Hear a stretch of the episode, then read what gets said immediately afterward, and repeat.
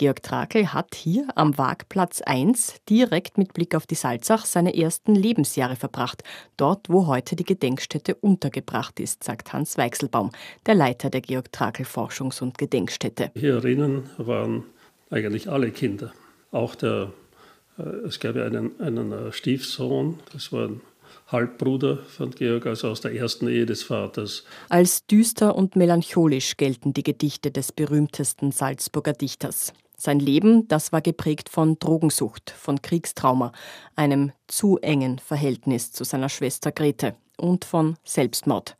Mit nur 27 Jahren hat sich Trakel im Jahr 1914 das Leben genommen.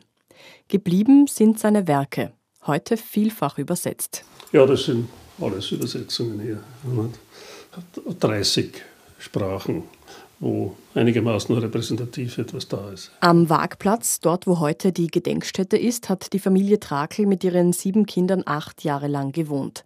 Dann hat der Vater, ein Eisenwarenhändler, ein Geschäft am Mozartplatz eröffnet und die Familie ist übersiedelt. Später geht Trakel nach Wien, studiert dort Pharmazie. Dann ist er in Innsbruck anzutreffen. Zuletzt muss er an die Kriegsfront nach Galizien. Für die Trakel-Gedenkstätte wurden Dokumente und Erinnerungsstücke aus Sammlungen, aus Privatbesitz und über Auktionen angeschafft.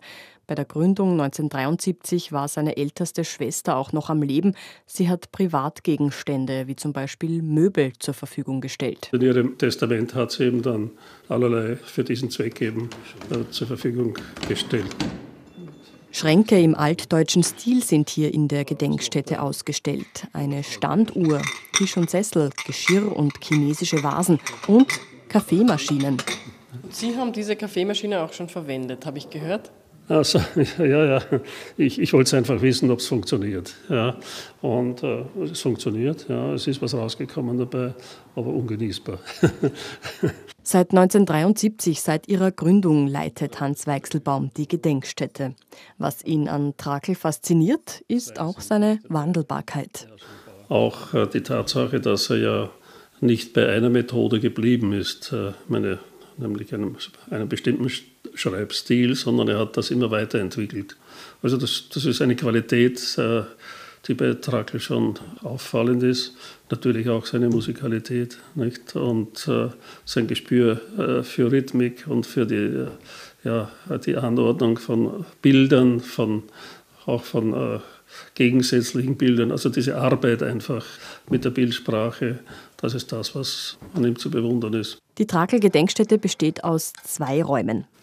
Ja, das ist sozusagen der Hauptraum und da finden auch äh, Veranstaltungen statt, äh, Vorträge, Lesungen, manchmal einige Musik musikalische Vorführungen. Zu sehen gibt es hier auch ein Selbstporträt von Trakl aus dem Jahr 1913, ebenso ein Gedicht über Hölderlin, das erst 2016 in einer privaten Bibliothek entdeckt worden ist. Das ist dieser, dieser Band, wo eben Trakl mit der Hand äh, das Gedicht hineingeschrieben hat. Und auch der sogenannte Plagiatsbrief, ein Brief von Trakl an seinen Freund Buschbeck, ist ausgestellt.